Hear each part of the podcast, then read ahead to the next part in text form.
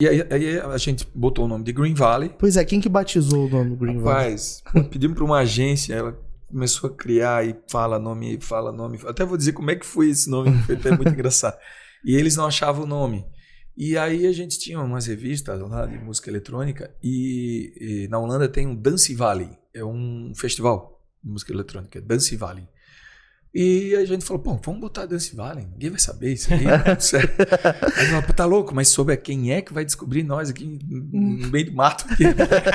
Já estavam trazendo Tiesto, É, mas trazendo- não vai saber, bota Dance Valley.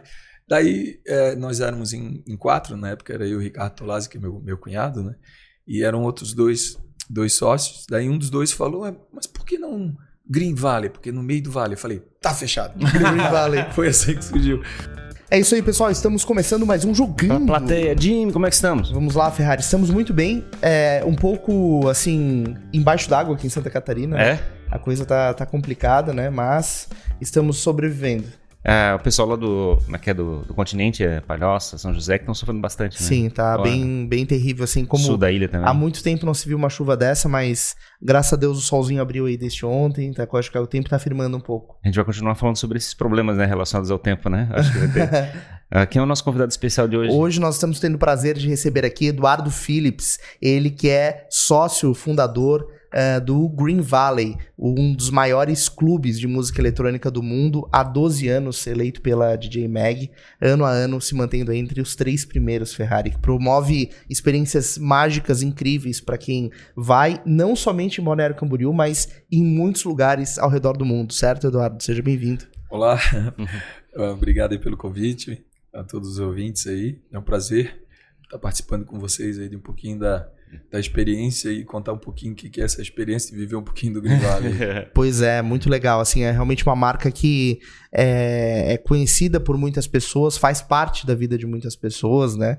E realmente é impressionante como isso transformou a nossa região aqui numa referência para esse contexto de música eletrônica, né? Legal, eu acho que é um tema interessante, Exatamente. né? Por que, que a gente é forte nisso? Por que, que a gente, digamos assim, é o público que tem essa preferência? É, mas que são as casas que surgiram? Como é que Eu acho, eu acho que a nossa região é é uma junção de fatores, né? Claro, os clubes são maravilhosos, né? Não só o Green Valley, mas tem outros clubes aqui muito, muito, muito, assim, que se dedicam de uma forma bem profissional e, e- e levam a música eletrônica, a eletrônica a sério. Eu, eu acho que é, mas é a junção de fatores que eu digo é assim: a gente mora, né? Santa Catarina, uma região que tem uma segurança é, invejável com relação a São Paulo, Rio de Janeiro, né? até, acho que até ali Curitiba, a gente a gente vive numa região ali da considerando Florianópolis, Balneário Camboriú, é segura, né? E de gente e pessoas bonitas.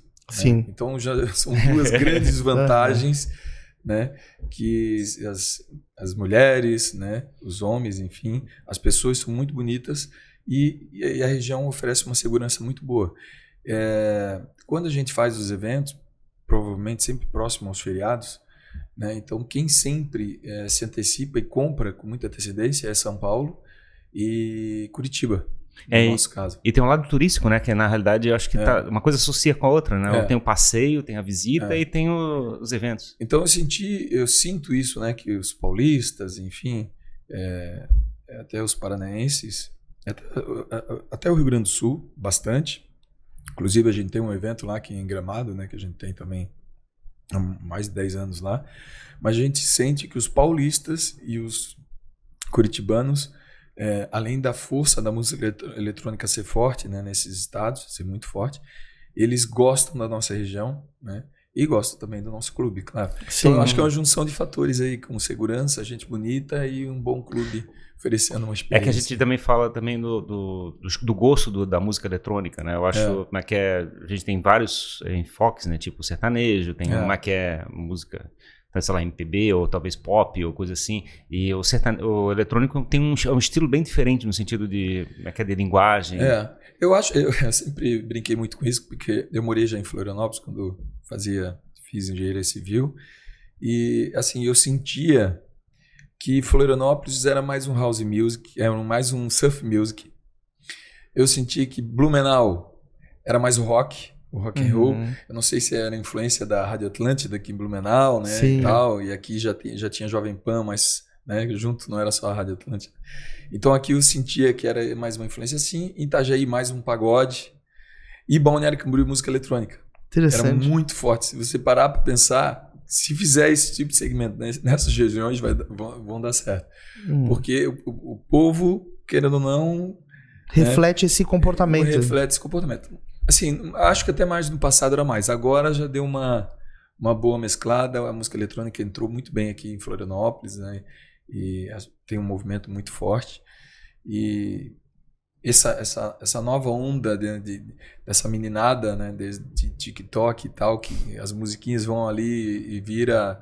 é, Viraliza, né? viraliza tudo, eh, vai- influenciando essa nova gurizada que está vindo, né? Então deu uma misturada agora um pouco, mas eh, a gente vê o que acontece no mundo todo, a música eletrônica é o que mais cresce, é o que está mais forte no mundo. Então eu acho que o Brasil já cresceu muito, é forte, mas ainda tem muito para crescer. Tem muito espaço. E como é que foi a visão do Green Valley, assim? Como tudo isso começou na, na tua vida? Você falou que fez engenharia civil. Não sei Exato. se você já gostava de música eletrônica. Rapaz, eh, eu, eu engenheiro fazia cálculo estrutural, não tinha nada a ver com isso. Já tá bem relacionado. Exatamente. E- Mas, pelo- mas construiu a própria tenda lá, né? Pensou, planejou o próprio. Na verdade, é, a- até eu chegar antes no Mariás, que o Mariás já tem 25 anos, antes de chegar no Mariás, que, eu- que eu- quando eu era engenheiro, e eu comecei a namorar, né, minha atual esposa hoje, e eles tinham comprado uma chácara, que é onde hoje é está localizado o Mariás, o Green Valley, esses clubes todos, né? É, eu cheguei lá para visitar a chácara que eles tinham, tinham recém comprado e tinha um galinheiro grande. Eu entrei no galinheiro e eu falei uma frase que não tinha nada a ver, não fazia evento, não, não tinha nada a ver, mas eu falei, puxa, aqui dava uma boa festa. Nossa. E ela riu, eu ri também e morreu. E, e- e tudo começou porque eles tinham uma rede de pizzaria e na segunda-feira a pizzaria não abria. E eles faziam uma reunião com os garçons e tal, os colaboradores, na segunda-feira, né, para fazer algo diferente com eles. E aquilo ali começou a ficar cada vez mais forte. Era um salãozinho de festa pequeno, Sim. faziam ali e tal. Aí o negócio começou a ficar maior. Foi alugado uma, uma, uma lona, na época, o Beto Carreiro também estava aqui, meio que recém Sim. chegado também, mas foi alugado essa lona do Beto Carreiro e, e- e sempre as festas eram segunda-feira, porque a pizzaria não abria. E sempre chovia, era muita água. Era uma coisa assim que sempre chovia, não sei porquê. E a- o acesso lá estava de barro tal. E, e o negócio, esse movimento começou ali. E os meus, meus, meus cunhados eh, eh, começaram a fazer, porque eles tocavam a pizzaria, mas daí pediram uma ajuda para mim. Aí quando eu fui ajudar ele, claro, pô, meu cunhado, vou negar. Sim, né? claro. Falei, pô, o que, que eu vou fazer ali? Né? Mas tudo bem, me pediu ajuda, eu vou ajudar. E aí deu muito certo, né? Deu resultado quando eu ajudei A organizar o evento ali. a ajudar a organizar o evento para eles, que era só para divulgar o nome da pizzaria, o negócio. E aí me chamaram de sócio para eu cuidar do negócio. Eu falei, cara, mas não é o meu negócio, meu negócio é engenharia. não, mas ajuda a gente, e tal, toca, a gente dá uma porcentagem assim. Mas o que, que era o apoio que estavas dando lá? Tipo, era estrutura, era Eu, música? eu o- ajudei a organizar o evento como um todo. Sim. Cuidei da bilheteria, das atrações. Cara, de tudo. Deu uma de produtor que eu nunca fui, nunca era, mas tinha que fazer, tinha que ajudar.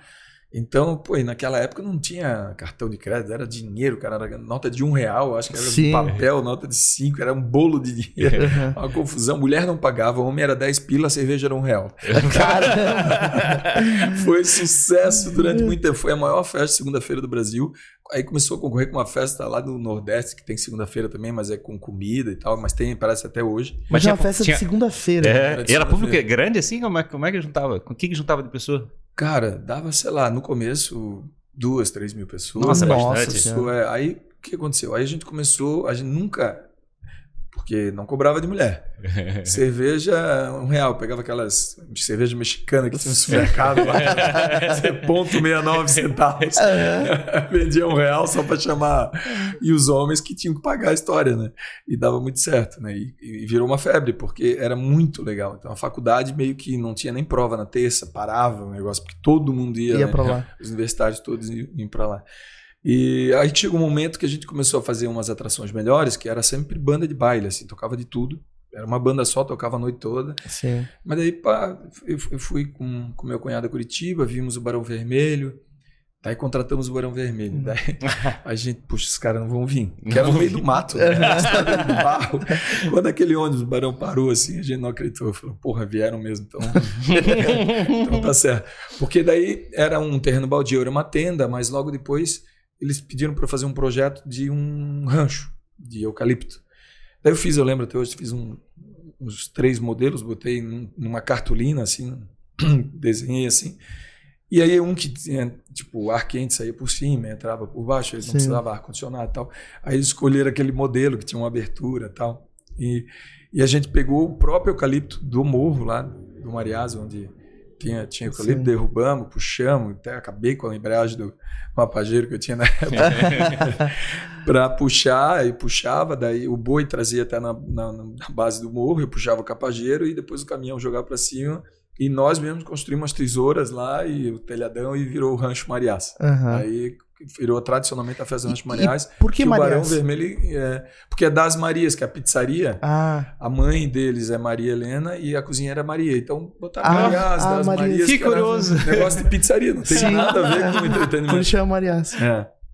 E aí surgiu isso. E como é que foi o show com o Barão Vermelho? Pô, foi fantástico. Ele se emocionou porque era um, pô, é um, era um pavilhão de, de eucalipto, de telha de era de barro naquela época.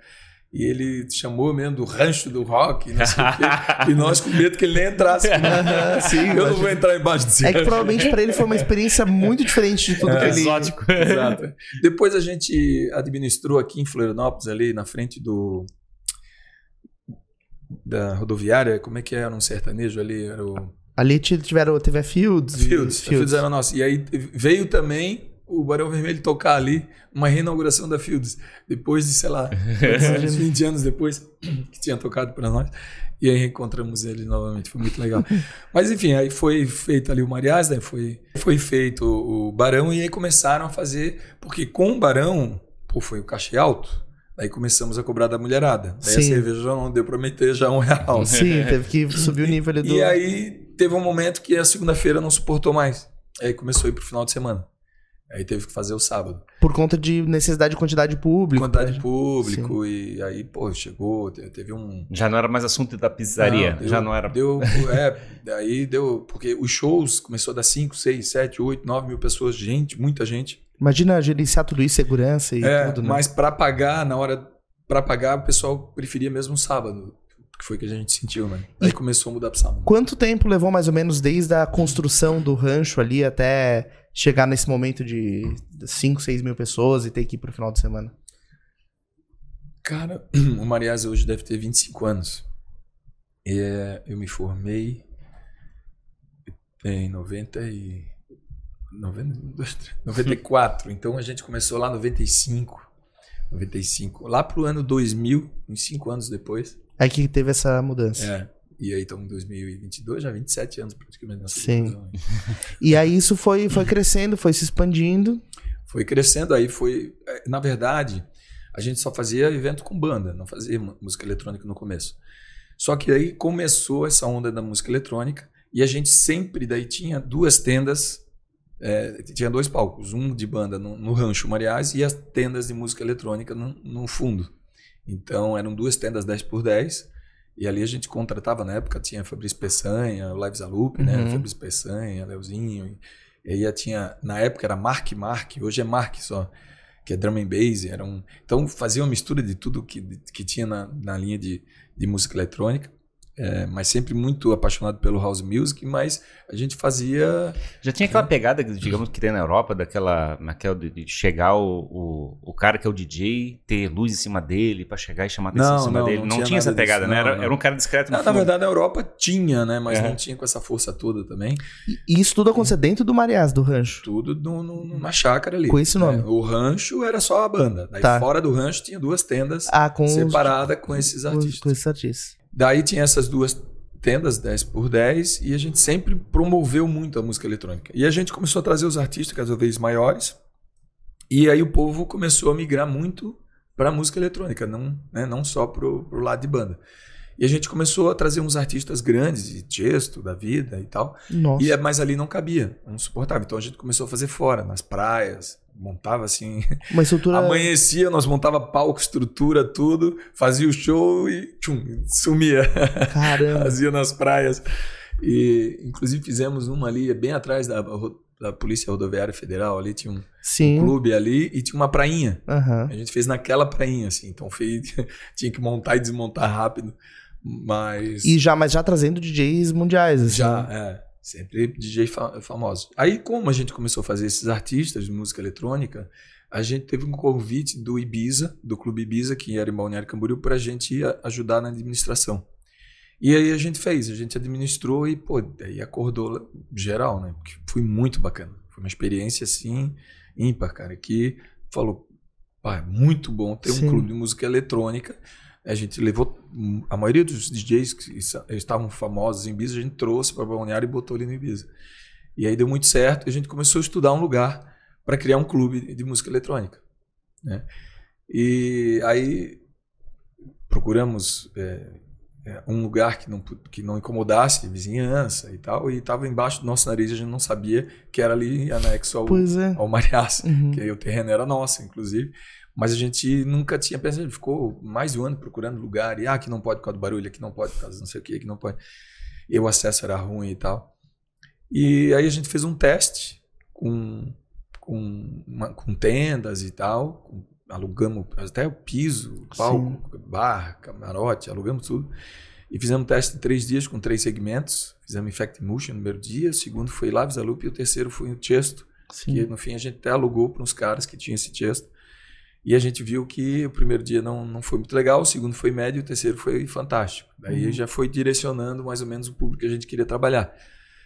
E falamos, não, é isso que a gente quer seguir Fazer. em frente e é isso que o público estava tendo essa necessidade de um espaço semi-aberto, né, coberto, mas não coberto. Sim. E também num lugar que não tivesse coisas em volta pra É. não tivesse limitação de barulho e tal. É, inclusive ali a nossa região é área industrial, né, que tem a, a pedreira, Sim. né, e tal.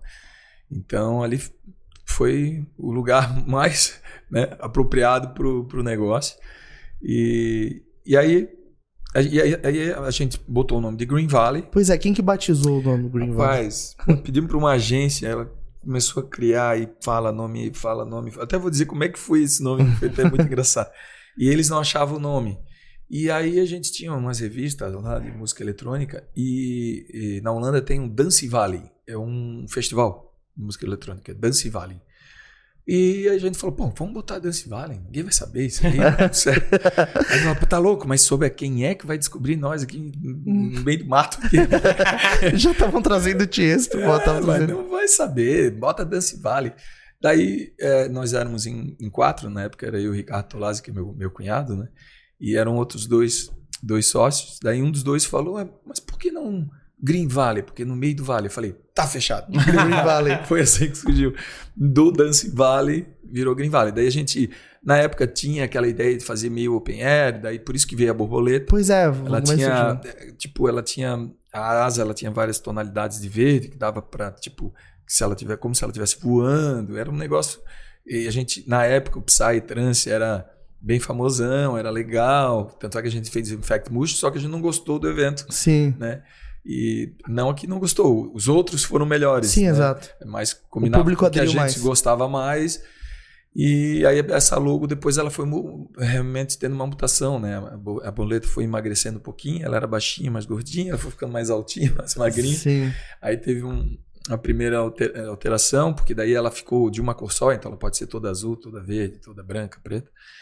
Depois, e ela sofreu a terceira alteração agora, em novembro. Ah, é? É, terceira, não foi a quarta alteração, mas a terceira bem radical, né? Que agora ela, ela- a base dela é um pouco maior, ela tá mais uma pontinha, ela mudou um pouquinho. É natural, né? Ela Claro, Foi se modernizando e tal, Trocando a linguagem. foi trocando a linguagem.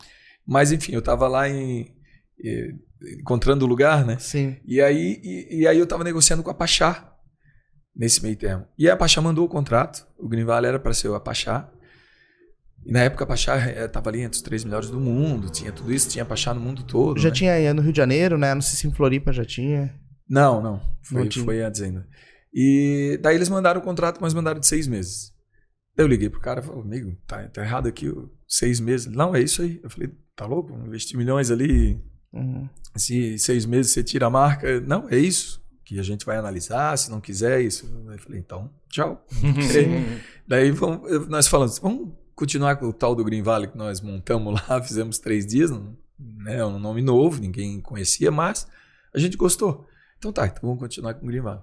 E a gente descobriu o lugar que era ali, estava na nossa cara. E aí foi tudo, ele levou uns dois anos assim, construindo tudo mesmo, de 2005 a 2007, fazendo os camarotes, fazendo palco. Aí foi tudo construído mesmo. tudo construído, pensado, né? Para que todas as pessoas, da onde elas estiverem, conseguissem ver o artista. Aí a engenharia entrou. Entrou a engenharia.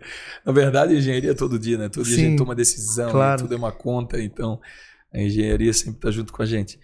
Mas daí a gente fez, o Green Valley inaugurou, é, inauguramos com Calcox, e o primeiro ano e o segundo ano foi Calcox também. Mas a gente inaugurou e começou a fazer as festas e dá-lhe prejuízo. Agora entra o Caramba. empreendedorismo. Caramba. Mas prejuízo forte. E, cara, e perdia 70 e 80. Aí eu falei, não, vai dar certo, vamos, pra- vamos para vai daí. Mas o que era o problema? Era o público. Não conhecia o lugar, o acesso era ruim, era uma estrada de barro, era um. Cara, Aí, cara, era do meio do aham. mato. Mas É, sim, ficava- Green Valley, ninguém conhecia o que que era Green Valley, era uma coisa. Mas mesmo imagino- trazendo uma atração. É que eu fico imaginando que talvez seja tipo assim, alguns dias dão certo, outros dias dão ruim, não sei o quê. não, porque, consegue- assim, você vê, há 15 anos atrás a música eletrônica era, era legal, mas não era forte. Uhum. Era um movimento que as pessoas, né, é, foram aprendendo e foram gostando. É porque, a, digamos. DJ a marca do DJ também traz público, né? Então, às vezes, Traz, eu é. fico pensando naquela questão, tipo, é, ah, mas era pouco porque poucas pessoas conheciam o DJ ainda na Uhum. época, né, sabe? E, e a incerteza de, ah, vou lá no meio do mato, lá, né, mulher de salto alto, lá na. Entende? Então, foi, foi complicado. Então, a gente fez toda uma estrutura, né? Porque quando a gente fez aquele teste dos três dias, é tudo meio provisório, tinha muita lama no, no negócio. Então, meio que queimou um pouquinho. Nós sempre Sim, chovia, né? Sempre claro. chovia para variar. Só que daí veio, né? A gente estruturou todo o local, todo com piso, aí veio o asfalto, passou na nossa porta também, então sai da BR e e entra no asfalto, e depois teve o acesso por dentro de Balneário Camboriú, que você não precisa nem pegar a BR-101, então tudo facilitou, Claro. e hoje está tudo asfaltado por dentro, por fora, então modernizou tudo. Mas as pessoas, a gente foi insistindo em prejuízo, prejuízo. Qual que era a frequência de festas, assim? Era a cada quanto tempo tinha a casa abria, digamos assim? É, era, é, a gente abriu em novembro, foi dia 17 de novembro de 2007, se não me engano. E daí fizemos uma data em novembro e, e dezembro, daí a gente começou como a gente faz até hoje. Passou o Natal ali, dia 27, mais ou menos, aí fazia todo dia, 27, 28, 29, Entendi. né? E aí prejuízo, prejuízo, prejuízo. Aí veio janeiro, todo sábado, prejuízo, prejuízo. e, cara, mas eu tava muito eh, enfeitiçado, alguma coisa assim, que eu dizia, não, vai dar certo, eu tenho certeza, tenho certeza. Aí veio o carnaval, em fevereiro. Cara, nós um prejuízo gigantesco. Primeiro dia, sábado, prejuízo. Aí veio domingo, prejuízo. Aí veio segunda-feira, Tiesto, de novo. Uhum. Explodiu. Foi o primeiro lucro Sim, do Valley, mas explodiu de uma maneira muito bonita. sim. E aí, desde essa segunda-feira de fevereiro aí de 2008 até daí seguiu dando um, um lucro e fomos tampando os buracos que tinha feito todo esse prejuízo. Mas assim, foi, foi insistir muito. Foi ter, um, tipo... Uma resiliência absurda. O que, que é o sucesso, no caso? É o, é o- como é que é o, o ingresso que traz aquele público todo? Como é que é o, é o fato? No Green Valley hoje? Não, assim, em termos gerais, uma, uma casa de, de eventos ou coisa assim, porque na realidade ele tem que entregar também a experiência, como é que é bebida, comida, como é que é. É, antigamente, né? eu- vamos fazer uma comparação assim, né? O cara andava, não tinha cinto de segurança, o cara na caçamba ia um monte de gente, e tudo podia. E assim o entretenimento também era. As, as coisas eram feitas assim, não tão profissionais. Hoje não, né? Então, daquele tempo pra cá, quem levou o negócio a sério foi fazendo é, assim de uma pegada profissional, porque é, o que eu não falei lá atrás, que surgiu as, as festas da, da pizzaria lá, era para fazer uma confraternização e divulgar o nome da pizzaria. Uhum. Então tinha um compromisso de fazer sempre muito bem estruturado, com ambulância, com isso, com aquilo, para não queimar o nome da pizzaria, para divulgar o nome da pizzaria. Então a gente, a nossa escola foi diferente, não fazia pelo dinheiro desde o começo, fazia para divulgar o nome da pizzaria e botava todo o dinheiro possível para ser o melhor evento possível para ninguém falar mal, entendeu? Porque eu tinha minha profissão, era engenheiro, né? Os meninos tinham a pizzaria e esse negócio não podia tipo, sacanear a pizzaria. Isso é o contrário, teria que agregar. Então, essa nossa escola de vida lá, eu acho que influenciou muito nessa pegada de sempre querer fazer o mais profissional possível, mais diferente, uma energia, uma experiência da pessoa passar naquela, naquele dia. E a gente veio com isso no DNA até hoje, né? Trazendo essa. tentando fazer de uma forma que o cara passe um, uma noite muito diferente, que esqueça os problemas, né?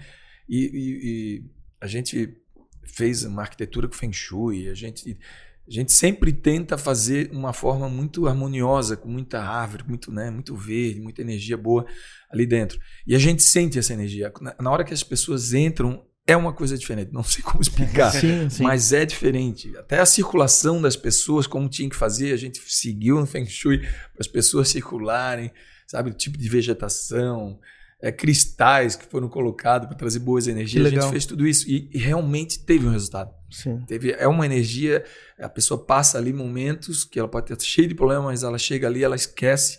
E a música faz isso, né? Sim. Uhum. Se a gente pode contribuir com uma boa, bom, bom qualidade de som, uma boa tecnologia, iluminação e o ar, a energia de muito verde, você está conectado a essa natureza, com a música ela transforma essa, essa noite em algo muito especial. Então eu acho que é isso que o Green Valley tem de tanto diferente de outros lugares, sabe? Porque é um vale verde mesmo, Uhum. né? E É porque inclusive- talvez, talvez se, se enfoque, né? Digamos assim, tipo, historicamente a renda vem dos ingressos, aí tem uma sensação que a, a- a intenção é fazer o pessoal entrar. E aí não tem muita relação da, da entrega que está sendo feita durante a experiência que está tendo lá dentro. Eu acho que tem esse, esse lado, né? Digamos assim, como é que tu faz a experiência ser uma coisa longa, contínua, que, que agrade. É. Não, tem vários momentos durante a noite que a gente né, coloca algumas surpresas. Tanto é que a gente já botou até a escola de samba do Rio de Janeiro. Pois é. Então a gente sempre tenta. E essa parte de bailarina e tal, a gente não botou de cara, porque a gente tem que ir colocando, né? Assim. Com pitadas e tal. Mas também fez e colocou. Então, tudo para o cara tentar ali, tá, não só com, com a audição da música, mas também com olhando no entorno, com aquela energia da, da natureza e das pessoas bacana e bonita que estão na mesma energia convivendo com a música. Então, é- eu acho que esse foi o grande segredo. Assim, primeiro, o profissionalismo do comprometimento, sempre tentar fazer bem feito para não denegrir a imagem lá atrás da pizzaria, e veio isso no DNA e ficou, a gente esqueceu da pizzaria trabalhou assim, né?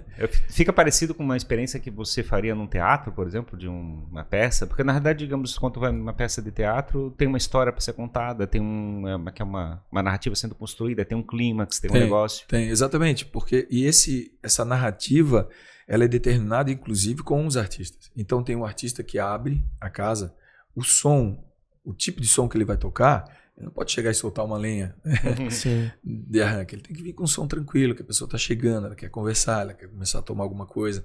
Então isso tudo influencia, né? Aí o segundo artista ele já aumenta Sobe um pouquinho, sobe o tom, e o cara já tomou um pouquinho, já fica um pouco mais maleável ali, já tá dançando um pouquinho, entendeu? As meninas e tal. E aí quando chega o artista principal, né, o o mais famoso da época, as pessoas já estão prontas, né? O som já está numa altura maior e é onde entra essa explosão de energia nesse momento do artista O, principal. o som literalmente sobe. O som sobe, Literalmente? sobe, literalmente. Tem, A- tem o alguém volume- falando assim, agora subiu a hora do O volume. volume vai subindo conforme. Porque assim, o som, quando você tem poucas pessoas na casa, não adianta botar alto. Sim, fica até. Fica ruim. É. Então você tem que botar um som baixo e com- entrando mais gente na casa, você tem que aumentar o som, porque senão ele também apaga. As pessoas, elas abafam também o É som, verdade, né? Quando é. tem mais gente na casa, tem que aumentar o som, porque muita gente falando e tudo influencia, né? Essa, essa imersão, né, é um negócio muito louco, porque você tem que estimular todos os sentidos das pessoas, né? É, então, a- o visual, o auditivo, a pessoa também tá, tá bebendo alguma coisa, tá, enfim, drink, sei lá. É, É, e tudo isso faz ela entrar naquele, naquela magia que tá sendo exato. criada, né? Exato.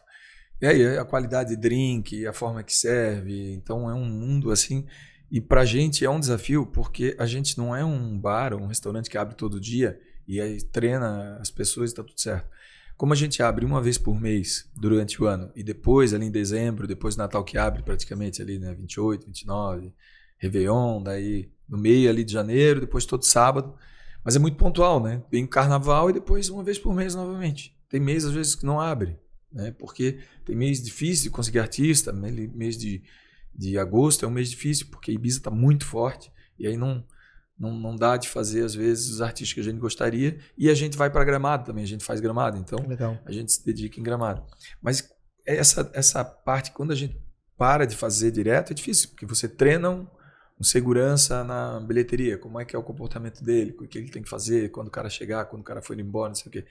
Aí você faz um outro evento, tem que treinar de novo. Sim. Provavelmente É, a- Trocou você- a pessoa. Trocou a pessoa. E é assim, alta, né? é assim na- em todos os setores né, do camarote, no backstage, na pista, nos, nos deslocamentos, nos pontos estratégicos. Então, só o mundo de de falar de segurança, a gente vai ficar aqui. Quer, muito quer, é que é? tempo, né? Proble- Provavelmente passar semanas já treinando as pessoas. Pois porque é, isso Uma que boa eu- parte qual, ser... qual que é o, no- quando abre uma vez por mês, né, ao longo do ano, qual que é o trabalho que o time Green Valley faz ao longo do mês para aquela data? É, o- é muito trabalhoso porque, primeiro, é- é, o artista já está contratado há bastante tempo, né? Então, a gente é, geralmente é uma vez por mês, mas, é, por exemplo, eu estou trabalhando já em julho do ano que vem. Já tá contratando os artistas. atração. Já estou lá em julho do ano que vem. Então a gente, é a gente não para, né? E é um universo muito louco, porque a gente, além do Green Valley, por exemplo, agora a gente lançou o primeiro navio né, é, com a marca do Green Valley, que vai ser de 7 a 11 de dezembro de 2023. Que legal. A gente lançou agora um Cruzeiro, cruzeiro, da Costa, é um cruzeiro é, Favolosa, é o nome, né? Sim. Um navio gigantesco, é, é, tripulação de 1.200 e mais 3.800 que vão para se divertir. Então, é 5 mil pessoas no navio, Vão pra onde? gigantesco. Vai sair de Santos, é, eu acredito que vai ficar um dia em Ilhabela, vai até Ilhabela, depois volta, pode ser que venha até Balneário. A gente vai meio vai no, no- no destino seguindo o sol, né? Sim, sim. E ele navega em águas internacionais, então Uhum. bem fora, mas essa é a ideia. E a gente lançou, foi mês passado, é, foi em novembro, acho que foi comecei em novembro. E o primeiro lote, pô, esgotou rapidamente, assim, as melhores gabines praticamente já, já esgotadas, é para daqui a um ano. Mas é um. é- é- só essa parte de navio, porque você tem que contratar, são mais de 40 atrações, dois palcos simu- simultâneos vão ter em quatro dias. Sim. E as atrações Então- acabam ficando bloqueadas ali naquela data. A não sei que saiam de helicóptero do navio ou quando ele passe numa cidade, né? Porque- É, não, é assim, antigamente era mais difícil sair do navio Sim. Hoje em dia é mais fácil, assim, ele no primeiro dia, daí se ele acho que tem alguns lugares que ele pode sair, inclusive quando chegar aqui em Balneário a pessoa pode sair, né? Então, Sim, tem alguns entendi. pontos estratégicos que o artista pode entrar e também pode sair. Antigamente entrava num dia, só saía no último. É, porque você bloqueia a agenda do artista ali aquele período todo. né? É, mas é- agora não, a gente consegue dividir, inclusive Uhum. ele com, né, se quiser fazer uma atração em São Paulo e tá no navio também, a gente consegue. E, e as atrações, assim, é, tem muito artista que a gente queria muito fazer e não conseguia pro Green Valley, tá conseguindo pro navio. Então, assim, nível de, de atração é, é- é muito bacana. Eu Posso deixar aqui o endereço, né? Claro. Que é www.green Valley Cruise, né? Uhum. C-R-U-I-S-E.com.br. A gente vai deixar na descrição aqui pra pessoa. É, quem quiser, assim, é, vai vai tá praticamente esgotado o segundo lote, vai começar, aí vai abrir um- uma outra etapa de venda das gabines. E a, a, a ideia do navio é essa, de não só... é, como o navio tem uma estrutura que tem mais de, praticamente, entre bares e restaurante, mais de 20 opções. Né? Então tem, sei lá quantos andares, deve ter 10, 15 andares né, de opções de lazer e tal. Então vão, vão ter os dois palcos, mas vai ter muita coisa para o cara fazer durante esses quatro Sim. dias, né? E tá, vai lá, brinca, dança, que- tá cansado, vai lá e deita na gabina, não precisa Claro. pegar carro, não precisa pegar. Exato. Então essa ideia é, uma, é tentar fazer desses quatro dias para essas pessoas uma experiência diferente também. Né? É, a gente está pensando em várias surpresas para que não seja nada parecido Pois com é. o que já tem no mercado. Assim, É.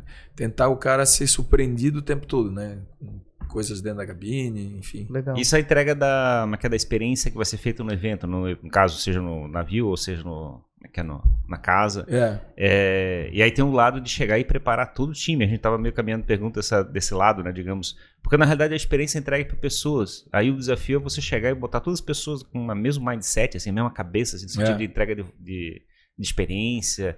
É, imagino que tem essa questão da rotatividade, então é um desafio de cuidar de gente, né? Como é, É. que, como é que é isso? Isso é, é bem delicado, é uma coisa assim que é, a gente tem muita preocupação, inclusive em todos os eventos da gente, a gente faz seguro civil e da- das pessoas, dos equipamentos, é, é, antes na montagem, na desmontagem. Então, assim, é uma estrutura e, e a gente está sempre preocupado. Eu só fico tranquilo quando eu fecho lá o portão e sai o último cliente realmente, e ainda fico preocupado se ele vai chegar bem em casa tal. A gente tinha até um esquema antes de leve trás, de moto, tinha um motoqueiro que ia é, acompanhar o amigo que pega, porque se o cara não tá bem, a gente botava o motorista, levava o cara e aí o outro de, de moto para buscar o motorista, né? Nossa, que legal. Então até isso a gente chegou a fazer. E, e então essa preocupação tem- é válida, né? O Uber veio muito para ajudar. O Uber tá ajudando muito nesse processo, muito. As pessoas deixam o carro lá claro, vão de sem Uber. dúvida, né? Uhum. Vão poder de se divertir tranquilo, É, e o carro, o estacionamento é nosso, a gente cuida, né? Zela por ele. O- os da frente também, as pessoas são bem comprometidas. Então, e o Uber veio realmente né, para ajudar, porque a quantidade de táxi nu- nunca era. Né, Camboriú já é uma cidade não é tão grande, Sim. então não, não, não O próprio muito. pessoal do Uber já deve saber quando tem evento, já se prepara para atender a demanda, né? É, então não só Uber, hoje tem outros aplicativos, né? Uhum. que estão tão, tão ajudando bastante. Então, o que eu estava falando do navio, quando você falou, ah, que você faz, né, durante o mês para aquela Isso. festa, não, tem um navio, daí tem uma tour lá na China, tem uma tour, né, em Portugal, tem- então é uma demanda que não para, né? E tem a reforma, que não sou, acho que não é engenharia à toa, mas Uhum. na verdade quem toca é até meu meu cunhado que toca, meu sócio que toca as obras lá, mas é obra desde de Por isso, vale, uma 2007. empresa de entretenimento e de obras. É inacreditável. É inacreditável. Também, agora fomos, né? Uhum. Fomos impactados com ciclone bomba que destruiu tudo, aí teve que começar tudo de novo. Mas Pois é, essa Por- questão de, de, infraestru- de infraestrutura tá totalmente associada a evento, né? Porque você É. tem que estar o tempo todo construindo. pra poder algo construir novo. a experiência, Sempre uma experiência nova. O cara vai num Grande Vale um dia, no outro ele vê que está diferente. E isso tem que, às vezes, estar construindo bares novos, espaços novos. A gente foi aumentando, a gente fez um deck em cima da Lagoas para proporcionar para quem é de pista ter uma experiência muito boa, né? E aí, a- e hoje a pista, se bobear, ela tem muito mais lugares para as pessoas descansar do que na área VIP mesmo. Uhum. Que tem esse deckzão na, na lagoa com bastante cadeira, bastante Isso é legal, é um conforto isso, né? Tem o lounge, que antes era a segunda pista, hoje não, é só um lugar para as pessoas de pista descansar, com bastante puff também, bastante sofá, com um bar específico para eles, que quiserem dar uma descansada. Um bar só de águas. E o som vem, mas vem numa uma frequência um pouquinho mais baixa, né? Então tudo isso é, cara, é obra, é todo dia, confusão. E a gente trabalha muito, muito, é durante a semana mesmo, chega no final de semana, tu quer, ao contrário, é descansar. Pois é. e aí tem que, às vezes, tá, fazer a entrega, tá, fazer a entrega, né? Daí é onde vem toda a equipe, vem os gerentes, vem as pessoas que ajudam a gente. Mas conta a história do, do ciclone bomba que eu estava comentando agora ainda há pouco. Foi que ano mesmo? Então, a gente estava aí com uma pandemia muito forte. Que foi, Mas isso foi antes da pandemia ou foi depois. foi depois? A pandemia começou dia 13 de Março, de né? março de 2020, mais ou menos, né? E aí, no dia 14 foi a nossa primeira cancelamento de, de evento, porque a, pandemia estava muito forte, nós íamos trazer uma dupla de brasileiro, um ficou doente, daí o outro estava com medo de vir também, o gringo tava, ficou preso nos Estados Unidos, que os Estados Unidos cancelou os voos com a Europa, daí o cara não conseguiu, porque a conexão era Estados Unidos, não conseguia chegar. Daí a gente conversando com os managers, conversando com o nosso próprio público ali, da, nossos, nossos colaboradores, daí achamos melhor cancelar mesmo, porque pô, era a sa- a saúde mundo, a gente Claro. não conhecia o vírus, né? Porque que esse vai vírus, acontecer? eu olhava lá na China, todo cara caindo do nada, morto, né? Mas botaram um- umas coisas para impactar todo mundo. Daí a gente cancelou ali e ele fechou, né? A gente não imaginou que ia ficar tanto tempo fechado. A gente achou que em agosto já voltaria. E daí quando a gente fechou ali em, março, abril, maio, junho, três meses depois, a gente já sentiu que no comecinho de junho o negócio não ia Afrouxar. voltar tão cedo. A gente tomou providência com todos os colaboradores para tentar eh, fazer rescisão, para deixar eles bem, porque daí receberiam de uma forma, né? Uhum. é, um dinheiro para eles ficarem mais alguns meses e, e- e estarem bem, né? E aí, no dia 30 de junho de 2020, foi praticamente três meses pouco depois, veio o ciclone bomba e destruiu todo o Green Valley, todo o pub, todo o lounge, todo o depósito e 30% do Mariás. Então Meu foram Deus do céu. cinco pavilhões, né, quatro totalmente devastados e um 30% que foi bem assim, algo que realmente impactou não só nós ali, mas o bairro todo foi devastado, assim, foi bem, bem radical. E aí foi um baque pra gente, a gente, eu tava lá na hora, inclusive filmei algumas coisas assim. Os equipamentos, tudo. Não, os equipamentos saem, a gente sempre aluga Sempre- por evento, né? Então, tudo destruído, mas A, a estrutura em si. é, o depósito destruiu e que tinha dentro, bastante coisa foi, foi perdida. E, e o do, do Green Valley, praticamente, né, quando veio, destruiu tudo, toda a parte dos camarotes, do palco, os mastros caíram nos banheiros, quebrando tudo. Então, cara, foi um strike Terrível. é, forte. A gente ficou bem abalado, a gente não sabia se a gente ia conseguir, porque não era. Porque as pessoas não entendiam que não era só o Green Valley. Era o Green Valley mais três clubes, praticamente, mais o, o, o depósito que tinha ido pro pau, né? Então, porra, era tudo que a gente construiu em 20 anos, praticamente Era o Green Valley. Mariás. era o Green Valley, o Mariás, o pub, que é um. Nos fundos do Mariás a gente fazia as festas menores, né? Geralmente formatura e tal. O lounge, que era na parte superior do, do Green Valley, era um outro ambiente que a gente também fazia, às vezes, como segundo palco. O- e o depósito, Uhum. né? E o próprio Mariás que foi afetado. Então, foram cinco pavilhões que, que foram afetados. Aí teve todo o movimento, muito de- de- do público, que na verdade a gente falou, pô, não vamos falar nada pra ninguém, vamos deixar isso, vamos ver o que que a gente vai fazer. Não queria que vazasse a informação que estava tudo destruído. E vazou uma foto. Alguém bateu uma foto do Green Valley destruído. E essa foto chegou no Vintage, Uhum. né? E o Vintage publicou essa foto, dizendo, pô, não acredito, se o Green Valley destruído, não fosse o Green Valley, de repente eu nem, nem existiria, alguma coisa assim que ele falou, Uhum. que era muito importante para ele o, o Green Valley. E aí o Alok também postou e todos os artistas Se mobilizaram. postaram se mobilizaram. Aí começou um movimento realmente fora para dentro das pessoas que tinham um amor pelo Green Valley que a gente nem, nem reconhecia que assim de tanta gente gostar do clube, porque querendo ou não você vive ali e, e às vezes é, você não recebe, né? Esse, esse amor das pessoas pela marca, né, pelo clube e tal. E aí, quando foi destruído, é quando, é quando alguém morre, né? Pô, Sim. que, que morreu? Não sei o que, faz estátua não sei o que. Mas, mas por que não falou esse amor em vida, né? Mas ah, o legal do nosso negócio foi que as pessoas realmente se movimentaram, todo o público se movimentou, as empresas tentando ajudar, e os artistas começaram a entrar em contato dizendo, cara, tem meu apoio, eu faço um evento para você, não cobro, vamos fazer o evento da reconstrução, vamos não sei o quê. E aí a Ambev, né, através da cerveja Bex até, eles botaram todo o time à disposição para pensar em coisas diferentes para agregar. E veio deles, através deles, até uma ideia do upcycling, que foi feito com a tenda, com essa membrana da tenda, Sim. foram feitas mochilas, boné, camiseta tal. Então, nessa mochila ou nessa, nessa camiseta tem um pedaço daquela tenda que captou tanta energia das Claro. pessoas por muito tempo. Então, dentro desse, dessa, desse às vezes a camiseta era um quadrado da, da tenda, né? O boné também era um quadradinho. A a mochila não, era toda da tenda, a carteira, porta-óculos, foi feito tudo. Dentro dessa tenda, dessa membrana, tinha um chip também, que a gente conseguia, consegue se comunicar. Então veio uma tecnologia de fora, também ficou é, é, impactada com tudo que aconteceu, querendo ajudar. E aí a gente vendeu na internet, né, para arrecadar também fundos desses materiais feitos com, com a lona. Com a própria. É, foi um movimento que foi feito. O outro, a gente criou esse evento e a gente criou, para quem comprou o ingresso, seja qualquer ingresso, de qualquer setor, a gente colocou o nome no memorial lá que está eternizado no clube.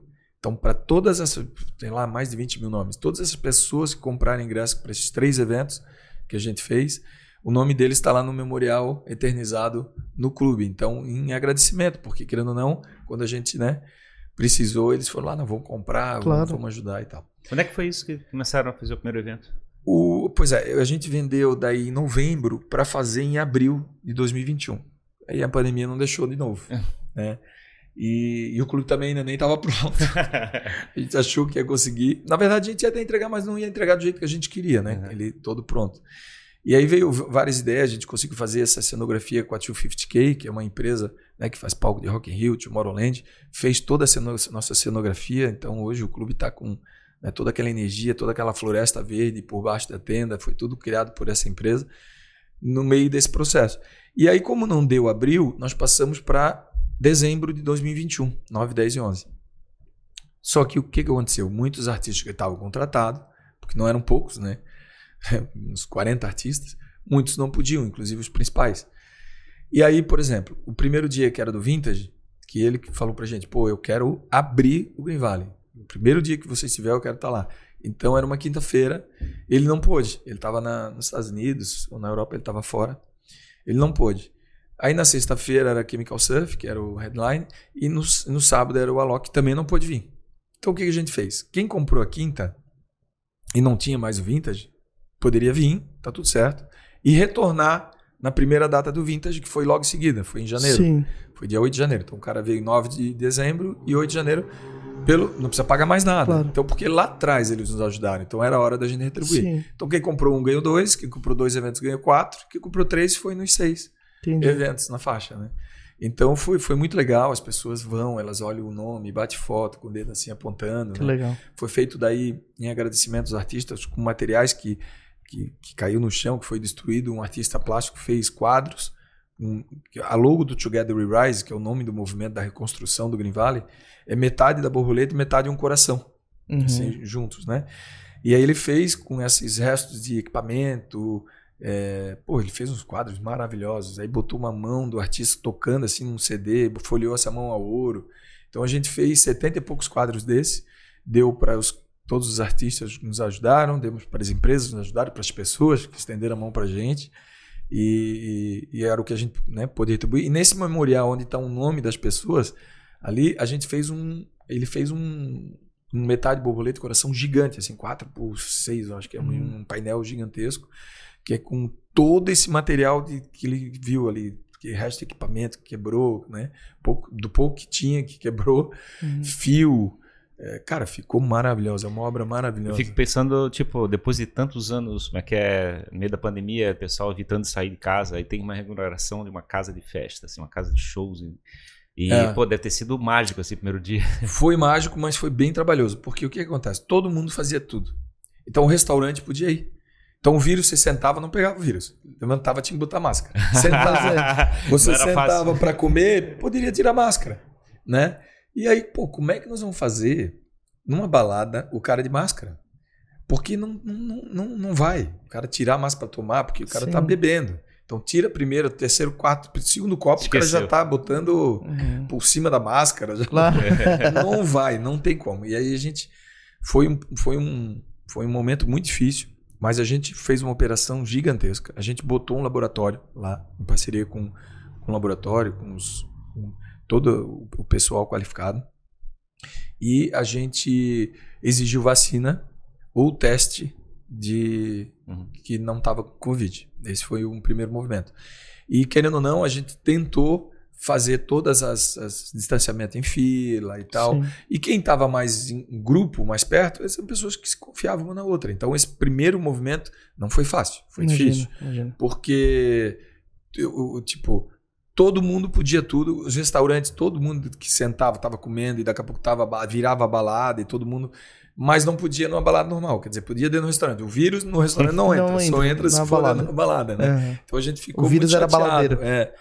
E aí, mas na verdade, a gente, a gente conversou muito, assim, todos os órgãos públicos, a gente veio aqui, o pessoal da Santuri, a gente conversou, eles muito atenciosos o tempo todo, todo o governo do estado também que eles sentiram que a gente estava ali praticamente dois anos fechado, né, cara? E tinha que tentar voltar de alguma certa forma. Mas o legal é que a gente também cumpriu a nossa parte, né? E as pessoas que estavam lá dentro se sentiam seguras. Porque, querendo ou não, o cara quer se divertir, mas ele também, uhum. ele quer se sentir seguro. Claro. Né? De uma forma, é, se ele está no restaurante, se ele está abraçando, beijando e está... É uma escolha dele, né? E quando é uma balada muito grande, às vezes tem muita gente fica complicado tu, você pegar um espaço com um distanciamento de todo mundo Sim. de no mínimo, sei lá, dois metros. Sei. É, exato. E depois desse, desse movimento todo, como hoje tá o Green Valley, assim, vocês Ah, conseguiram estar numa rota nova, assim, É, num novo aí, momento? Aí passou isso, né? Não precisou mais máscara, depois não precisou mais. Mas a gente ficou muitos eventos fazer, fazendo. Mas o dia que liberou mesmo, é, é- é claro sentir essa sensação das pessoas que. Não preciso usar máscara, Claro. não preciso. Então, foi, é- é- a gente sente que é uma energia diferente. E as pessoas estão querendo muito o evento Sim, né? E eu acho que a pandemia contribuiu para um monte de coisa, principalmente para a pessoa é, entender que muitas vezes a pessoa próxima a ela é muito importante, que e não, e não dá valor, sabe, aos familiares, passar momento com a família ou passar momento com amigos, um momento bacana que é numa balada, né? Num- numa festa como o Green Valley, o cara, porra, eu vou lá, vou com meu amigo, vou passar essa experiência. E muitas vezes as pessoas, ah, não, vou trabalhar, vou trabalhar, vou trabalhar, vou trabalhar, e esqueciam do, né, do, da parte de essa higiene mental, de viver, que, que esses eventos proporcionam. Então eu senti muito isso, que as pessoas estão procurando viver um pouco mais, rir um pouco mais, se divertir um pouco mais, curtir a música um pouco mais. Então a gente ficou fechado, ficou, mas eu tô vendo que ainda a gente está surfando uma onda das pessoas quererem algo diferente, não só trabalhar, trabalhar. Como é que é, como é que foi essa experiência de levar o Green Valley pra fora do país, assim, né? Você falou que teve na China várias vezes e é, outros países. Como, como é que isso começou, assim? Mas isso começou há muito tempo, porque querendo ou não, tudo acontecia em Ibiza, né? Então a gente ia para lá para aprender um pouquinho, né? Apesar de que a gente montou o Green Valley sem nunca ter ido para Ibiza, Uhum. depois Depois- depois que a gente foi. E a gente começou a fazer algumas parcerias, inclusive com o Ultra em Miami. A gente teve uma tenda do Green Valley lá, porque a gente queria realmente é, divulgar o nome de Green Valley, né? Sem pretensão de ser melhor, de Claro. nada. Nem sabia que existia essa eleição de revista, de melhor clube, né? Nada. De artista a gente sabia, mas de clube a gente nem sabia. E aí a gente teve uma participação lá, daí participamos também na Space de Ibiza, num, num elevado que eles têm, numa parte assim, semi-aberta, porque a característica do Green Valley era semi-aberta, não num pavilhão Sim. fechado. Né? Então a gente sempre tem- tentava participar em lugares que tinham um pouquinho a nossa cara, né? para divulgar a marca. A ideia era as pessoas que estavam no Brasil, que iam para os Estados Unidos, né? ou iam para a Espanha, para Ibiza, pô, Green Valley aqui, que legal, né? Quando viesse para o Brasil, pô, vou lá no clube lá, essa era a ideia, divulgar a marca. E o negócio começou, foi, fizemos a Croácia, fizemos Portugal, Espanha, aí foi feito na, na Ásia, foi feito em vários lugares na Ásia. normalmente vocês montam uma tenda num, num outro evento que já tá acontecendo naquele período. Não, a- é- é, não, quando a gente saía para fora, era em lugares que já, já existia. Mas aí vocês tinham Só a um tenda palco... foi montada num festival, né? Ah, Daí entendi. sim. O, o Ultra é porque é no, no, no downtown ali, né? Sim. Então é feito ali na praça, é feito no, no centro. Então tudo é montado com tenda e tal. E uma das tendas tinha a nossa marca. Entendi. nome. Mas esses outros lugares vocês têm um palco de vocês, a- da, do Green Valley, ou não? É é basicamente uma presença de marca lá, Uma presença de, um, de uma noite. de uma noite. Então, assim, ah, noite tal vai ter DJ fulano de tal, né? que é um evento com a marca Green É, Valley. sexta. Aí no sábado tem o DJ. Vai ter uma noite Green Valley com o artista tal. Ah, legal, legal. Aí o artista a gente leva. Entendi. Então a gente leva o artista e a cenografia, prepara o lugar para as pessoas sentirem um pouquinho a atmosfera do que é do que é ser o Green Então Valley. vocês fazem um evento estilo Green Valley nesses lugares. Nesse lugar. Que legal. E muitas vezes modifica um pouquinho. Sim. Principalmente onde o artista fica para ter o backstage, ter o camarote na lateral, ter as pessoas de pista, para ter uma formatação parecida com do Green Valley.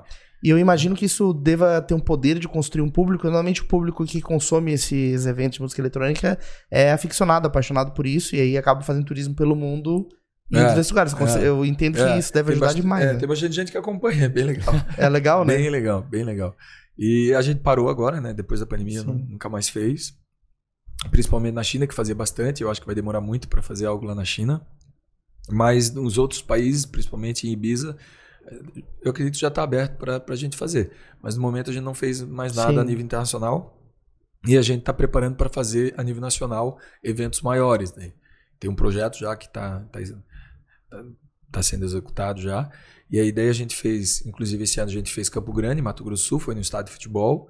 Daí foi feita uma mega tenda, cobrimos todo o estádio e foi feito lá todo um backstage, todo um camarote, toda a pista, toda coberta a grama e tal. E foi feito as árvores que eu tenho aqui, foi feito a árvore lá, com Caramba. aqueles LED. Então, toda a energia que foi aqui, que é aqui em Camboriú, a gente levou para Campo Grande, Mato Grosso do Sul. E aí foi feito em Gramado também do mesmo jeito. Então, foi muito legal. Então, desse jeito, a gente vai seguir fazendo outros estados. É o pessoal, é o pessoal da cidade que chama? Ou vocês É. que vê assim? A gente, é, a gente tinha feito Campo Grande, Mato Grosso do Sul, já antes da pandemia e, e deu muito certo. Deu sold out, foi muito legal. Mas tinha sido no estacionamento de um hotel, Uhum. né? E as pessoas ficaram hospedadas no hotel, casou, foi bem legal. E o estádio lá, é o nome do estádio é o Morenão, em, em Campo Grande. E é um estádio bem no centro da cidade, né? E a gente passou um pouquinho de trabalho, que o estádio estava um pouquinho abandonado, lá tivemos Sim. que fazer uma- umas reformas, assim. E para os alvarás foi bem trabalhoso, assim, Sim. mas conseguimos cumprir tudo. Foi saiu caro essa história, mas a gente conseguiu fazer uma estrutura gigantesca. Imagina, num, num estádio, né? Imagina. Do imagina. estádio não aproveitamos nada, bancada, Mas- nada. mas só assim, o campo campo, para fazer a tenda ali claro. e poder colocar num lugar onde o som não atrapalhasse as pessoas. Mas a cidade de Campo Grande, assim, ele tem um público já, de como é que é, com, que de busca... música eletrônica, Campo Grande é muito sertanejo. É? Muito, muito. Mas a gente, é, a gente tem um parceiro local lá que gosta muito de música eletrônica e ele foi plantando a sementinha da música eletrônica. Até o dia que a gente foi uma primeira vez lá e fez uma, uma Green Valley lá, né? E aí deu, foi, foi muito bacana e, e isso reverberou muito, as pessoas pediram novamente, Hum. Claro. né? E aí foi onde a gente voltou agora após pandemia. Pra fazer Foi- maior. Foi festão, foi um festão maior, foi bem legal. É, eu queria, quero, quero te fazer duas perguntas. A primeira delas, como é que foi trazer é, pela primeira vez um, um DJ mundialmente conhecido? Não sei se foi o Tiesto. Foi o Tiesto lá na, quando estourou lá. né? Como é que foi esse contato, assim, de se aproximar? E... É, na verdade a gente já fazia ele e fazia outros, né? Tanto é que fazia em Ibiza, na, na- no Ibiza lá em, em Camboriú, né? No Green Valley foi o Tiesto que explodiu, né? Mas antes a gente fazia bastante. ah, vocês tinham esses relacionamentos em outras faziam casas. terrenos, eu alugava o terreno lá, montava palco e tal e fazia ele. Ou fazia na, na tenda eletrônica do Marias, do Rancho Marias, entendeu? Ou fazia nesse, nesse. E aí fizemos em Ibiza. Mas assim, é, a resposta do público com esse, com esse tipo de música é muito legal.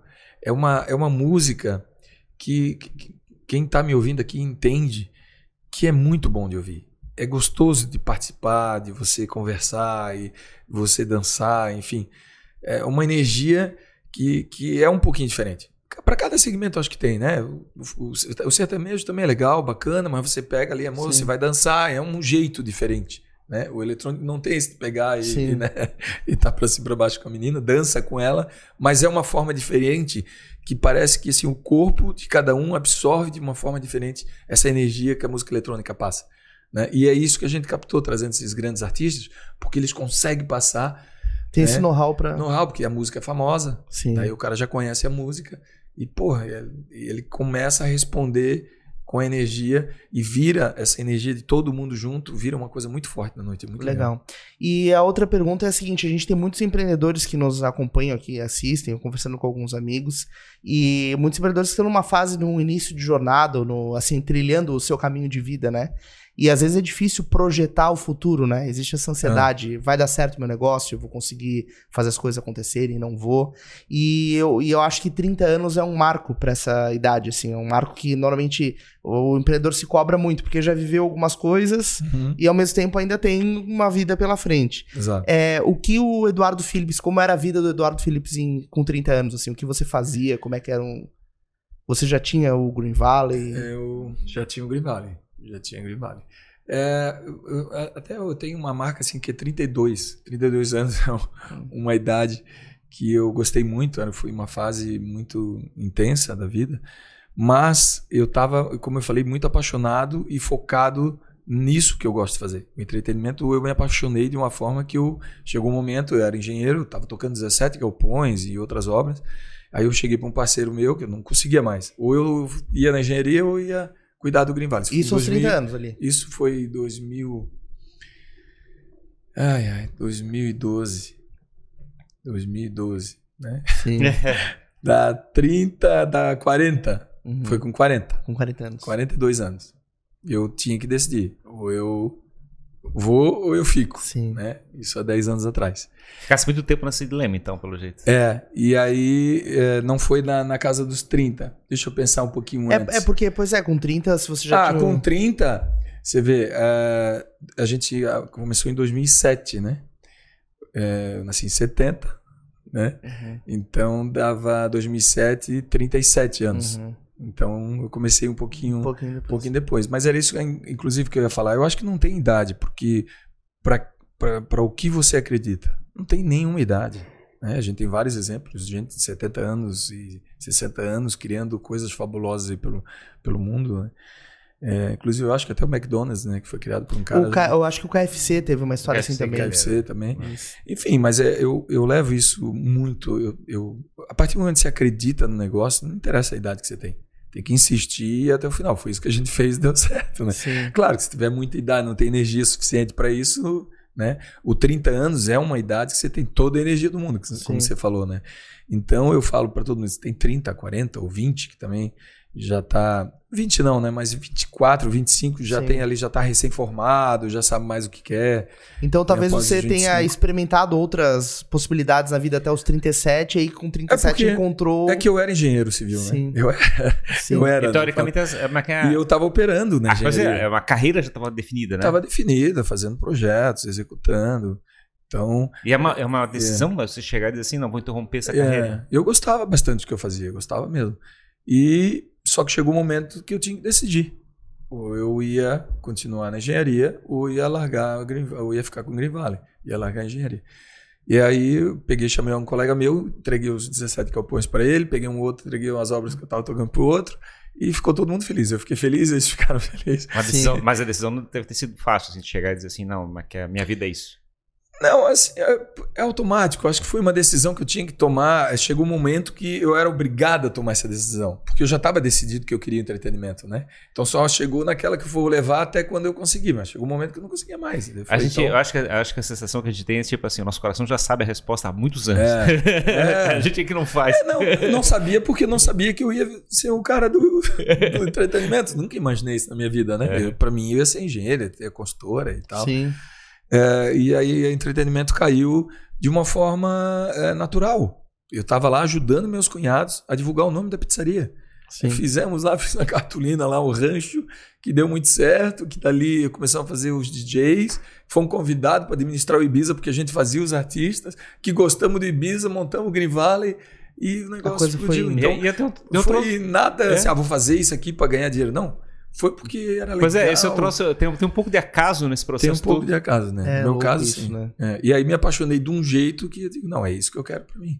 E aí hoje eu faço há muitos anos, desde lá 2012, que eu não. Claro, a engenharia tá todo dia, né? Obra, Sim. obra, obra, obra, não para. Mas dá obra para mim, não faço para os outros, né? Não, é legal, é legal. É bacana, assim, passar essa, essa visão, né, essa experiência de quem já vivenciou, né? Já tem uma- um caminho nesse sentido pra... Porque você sabe, né? Na época você com certeza teve muitas dúvidas e não, É. não sabia o que, que ia... Onde a coisa toda ia dar, né? Verdade, né? O cara não, não imagina. É uma bola de cristal, pô, eu investi isso. num- Porque chegou um momento, eu e meu cunhado, né, que a gente montou, é, principalmente o Green Valley, é, é, que éramos em quatro, que eu falei, né, que os dois deram o nome, daí os, os dois saíram, porque deu um problema, o cara do Chesto não pagou aluguel. Aí deu um rolo danado, o cara Sim. falou, pô, Eduardo, devia ter cobrado antecipado. Eu falei, sabia que o cara, o vagabundo foi lá e assustou o cheque. Antigamente tinha muito rolo de Sim. cheque, né? E, e aí eles, não, então acho que a gente não quer mais. Daí eu falei, fechou. Daí a gente devolveu o dinheiro que eles tinham colocado Claro. e eles saíram. E ficou eu e o Ricardo, meu cunhado. Cara, daí foi complicado, né? Porque daí botamos tudo ali. Tudo que a gente tinha, economias, foi um carro, equipamento, fomos vendendo tudo e botando no Grivale Uhum. né? Até o momento que a gente não teve mais fôlego e chamou uma outra pessoa para ser sócio.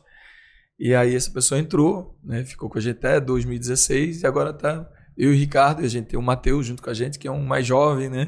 Para para estar mexendo aí com, com o pessoal. Então hoje tá eu, o Ricardo Tolazzi, que é meu cunhado, e o Matheus Macedo na sociedade.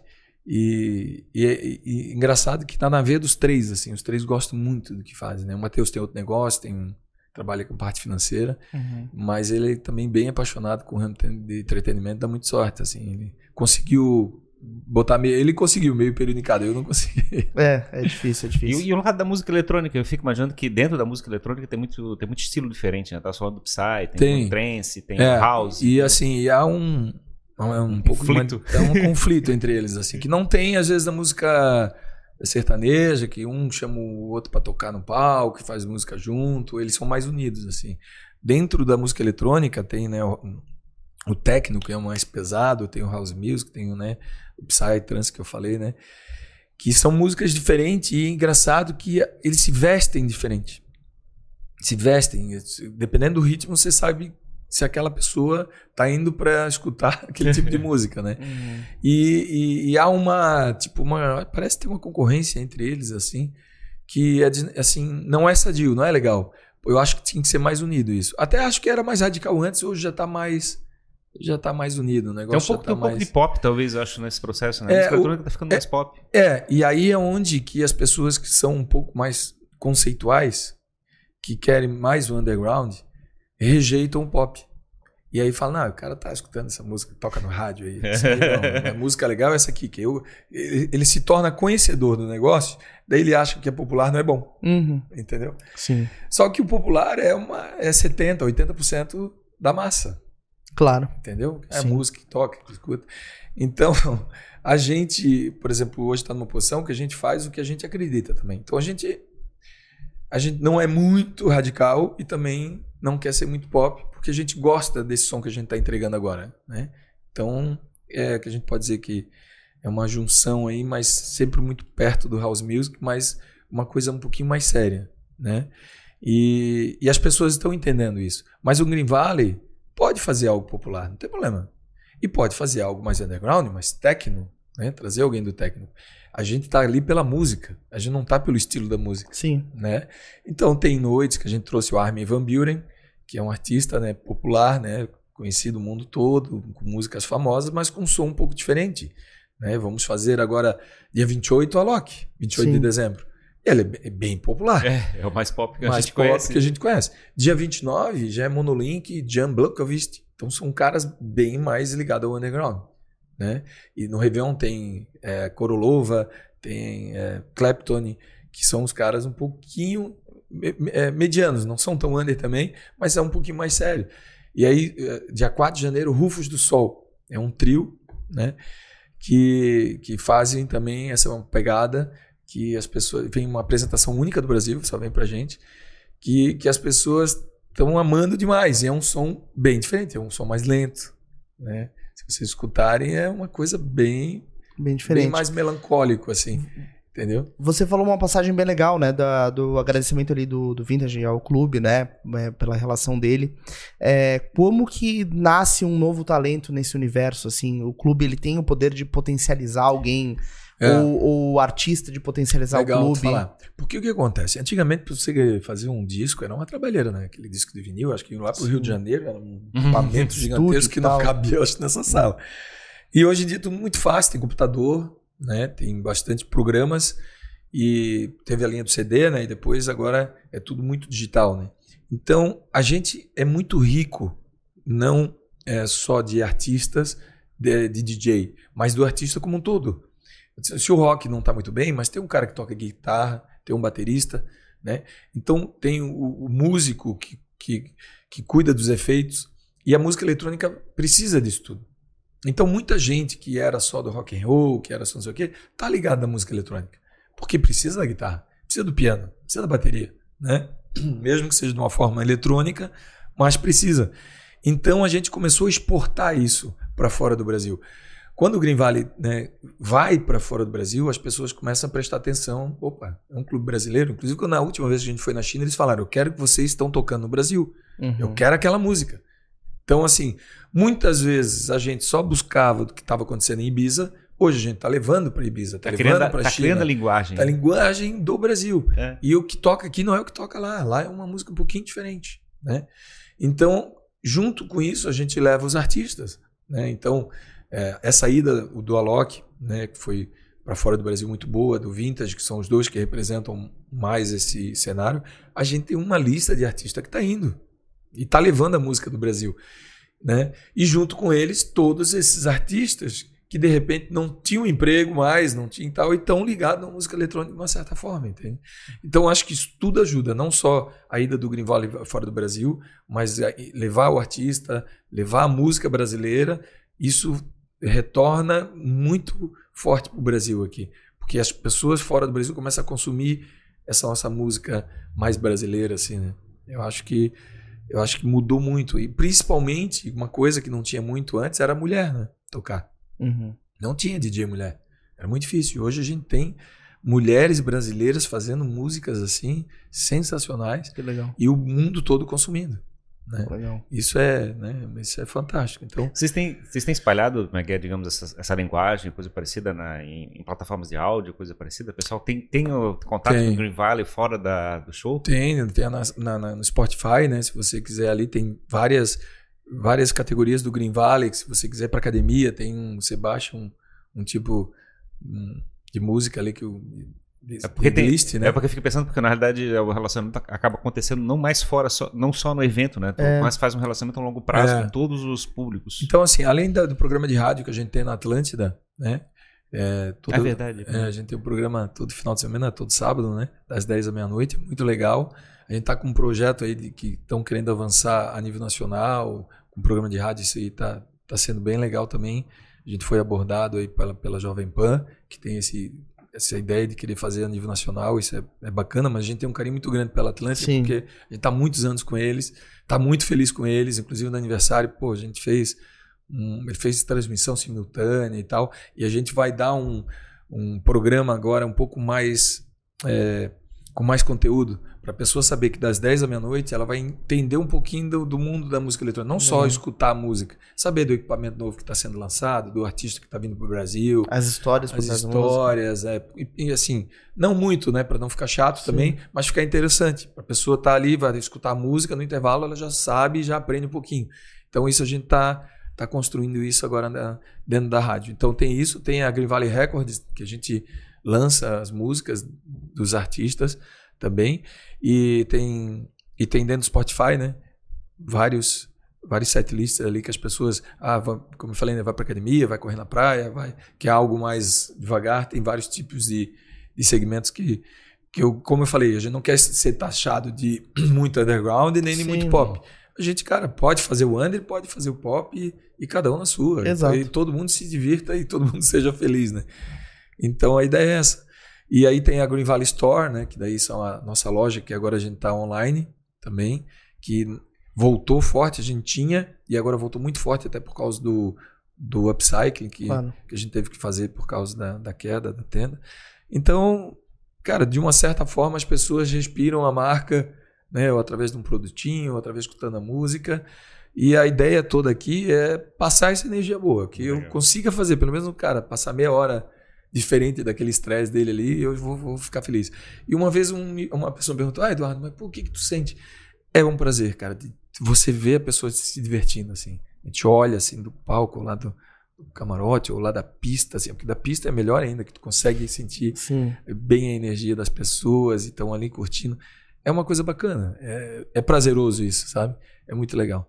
E eu acho que isso que moveu a minha minha vontade de, de, parar com a engenharia e seguir Sim, só. A tua trajetória Meu aqui. pai tinha construtora, tinha tudo para seguir o negócio e eu segui na linha do entretenimento. Família não se meteu, deixou. Não, deixou. Teu sonho. Deixou, deixou porque estava dando certo, sabia que eu estava feliz, tá tudo certo. Que né? legal. O importante é o cara ser feliz, né? Exato. Basicamente, é eu acho tudo. que depois o dinheiro vem em consequência. Eu acho que qualquer profissão tem que ser feliz, porque daí, cara, imagina você acordar Bah, tenho que ir lá. ah, vou me trocar. Não, cara, tem que acordar com tesão de estar tá ali, querendo levantar e se encontrar com as pessoas. Até falo isso para os nossos colaboradores. Cara, tem que estar tá feliz aqui comigo. Uhum. Já pensou, você sair da sua casa, você fica o dia todo aqui trabalhando. Imagina se não está feliz, né? Então a gente tenta proporcionar uma energia dentro do trabalho ali legal também. Né? Porque muitas vezes tu fica pouco tempo com a família e mais, mais tempo comigo. Se o cara não estiver feliz, tá louco, né? Tá louco, né? Então essa sempre foi a nossa nossa tese e tem dado certo, eu acho. Que, como é que tá a parte da, é é da rede social, internet, coisa assim? Você tem feito algum tipo de, de entrega por, por ali? De, tem o Facebook, né? E uhum. tem que o Facebook sempre foi muito forte, mas hoje tá, o Instagram está muito forte, né?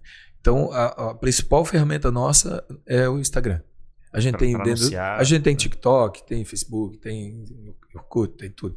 Mas o Instagram eu acho que é a principal ferramenta que a gente sente que as pessoas estão acompanhando online assim. Bota qualquer coisa, já dá um movimento gigantesco. O o Zuckerberg gastou um bilhão para comprar esse negócio. Pelo jeito, ele fez um bom investimento, né? Fez, fez. E te- tem um monte de limitador, tem um monte de coisa, mas é a ferramenta que a gente mais se comunica com o público assim. Que legal. É impressionante por causa da, como é é, da imagem, do som e coisa. para- A entrega que é feita através do Instagram, Instagram né? Tipo, para esse tipo de coisa eu acho muito forte, né? É. Da linguagem. É, o TikTok, ele, ele é, é mais agorizada, né? Mais jovem hoje, mas a, Uhum. entrega, a entrega é gigantesca, né? Sim, tem muita descoberta, né? Tem muita, coisa descoberta cara. através dele. Tem vídeos nossos, pô, 100, 200 mil pessoas verem rapidinho no TikTok, né? Mas como ali é mais é um momento, né? Um, é só o videozinho e tal. é, a gente tenta fazer no Instagram, tenta, né? Pelo menos não ser algo só comercial Uhum. Ter, botar energia, mostrar um pouco o clube, mostrar o público e de vez em quando, né, que a gente precisa mostrar o quem vem, né, quando vem para poder vender. Então, esse é um dos maiores desafios, assim, não deixar ele ser muito comercial, Uhum. entendeu?